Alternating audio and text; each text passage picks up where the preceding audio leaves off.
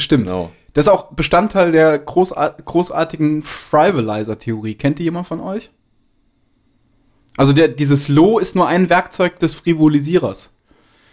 Ich weiß nicht, ob, ob eure Generation den noch kennt. Und zwar in meiner Generation, oder zumindest, ist auch vielleicht keine Generation, sondern eher so eine Schichten- und Bildungsfrage. Also in der, in dieser Gesellschaft, in der ich mich als Kind bewegt habe, da gab es sehr, sehr häufig irgendwelche Familienfeste im Dorfsgemeindesaal.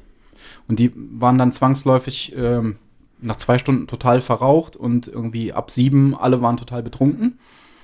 Und dann gibt's da immer so ein oder zwei Personen, die ähm, da so von Platz zu Platz sich dann später, wenn sich die Sitzordnung aufgelöst hat, äh, marschieren, um dann mit so zweideutigen Sprüchen die ganze Stimmung der Veranstaltung zu frivolisieren, sodass später jede einzelne Bemerkung, die gemacht wird, dass man die nicht mehr ohne eine sexuelle Konnotation im Kopf erleben kann. Kennt ihr das? Und ge- kann zum Beispiel zustande kommen, dadurch, dass einfach nur eine Phrase mit dem richtigen Gesichtsausdruck wiederholt wird. Also Beispiel ist, ich sitze jetzt da und sag irgendjemandem, ja, das Schweinefilet, das war echt lecker. So, und dann kommt der Frivolisierer, setzt sich daneben und sagt, das Schweinefilet war echt lecker, ne?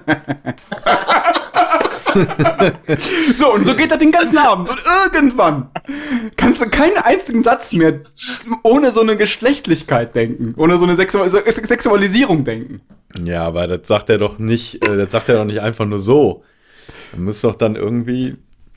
Ist da eine Frau dabei? oder? Richtig, genau. Da ist immer, das geht immer um so eine unmittelbar nee, sitzende Frau, aber die wechselt dann auch den Platz und der wechselt halt mit der den Platz. Und, das, und so wird jede Ecke der Feier mal irgendwie frivolisiert. Und der ganze Tisch ist dann nachher so völlig äh, in so einem frivolen Rausch.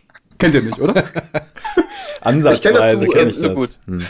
Ich kenne jetzt so ein Sprichwort, aber ich krieg's nicht ganz wiedergegeben. Ich gebe es jetzt mal sinngemäß wieder.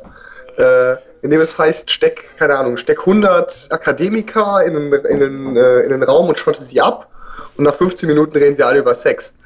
Also es Ja, aber das trifft auf meine Gesellschaft- auf meine. Gesellschaft Das würde so ganz- ungefähr dazu passen. Nee, überhaupt nicht, weil bei mir handelt es sich überhaupt nicht um Akademiker, die da gesessen haben, sondern eher um Bauarbeiter.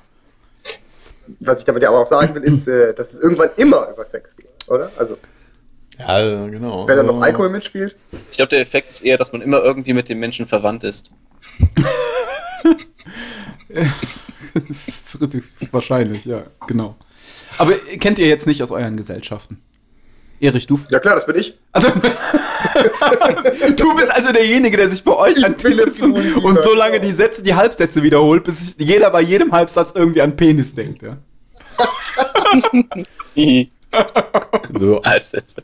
ja, ich meine, ich, ich kenne das schon auch, sagen wir, vielleicht nicht eins zu eins, wie du es geschildert hast, aber die äh, Tendenz oder die Ansätze kennt man. Ja, Also kenne ich, ja, ja. Ja immer mit so Aber- einem, ja. ja, mit so einem Augenzwinkern und dann so zu irgendeinem anderen dann so rüberzwinkern, während er das dann sagt. Ne? Dann sitzt du da und hast dann gesagt, ja, echt leckerer Nachtisch. Und dann kommt der Typ und sagt, äh, echt leckerer Nachtisch, hä?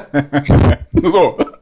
Und zwinkert zu jemand anderem rüber. Und schon denkt jeder gleich. Ja, aber, na gut, aber ich kenne aber auch so Familien, äh, Festivitäten, wo, wo das so, wo mir zumindest so stinklangweilig war, dass ich mir gewünscht hätte, dass jemand hier den, ja, den ähm, Frivolizer. Frivolizer spielt. Ja.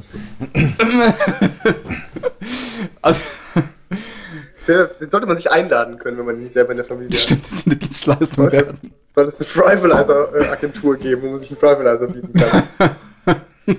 Stimmt, ja. Ja, das muss, ja, das ist schwierig. Das kann man nicht lernen. Ich finde, das muss man, da muss man zu geboren sein. Ja. es bedarf auch einer gewissen Statur. Nicht jeder kann ein Frivolizer sein. Also undenkbar. So, zum Beispiel eine Bohnenstange kann kein Frivolizer sein. Das habe ich auch gedacht, aber so ein ganz fetter Typ passt da auch nicht richtig rein. Ja, doch. Vielleicht schon. Also vielleicht liegt das daran, dass ich immer nur fette Frivolizer kenne, wahrscheinlich. Okay, gut.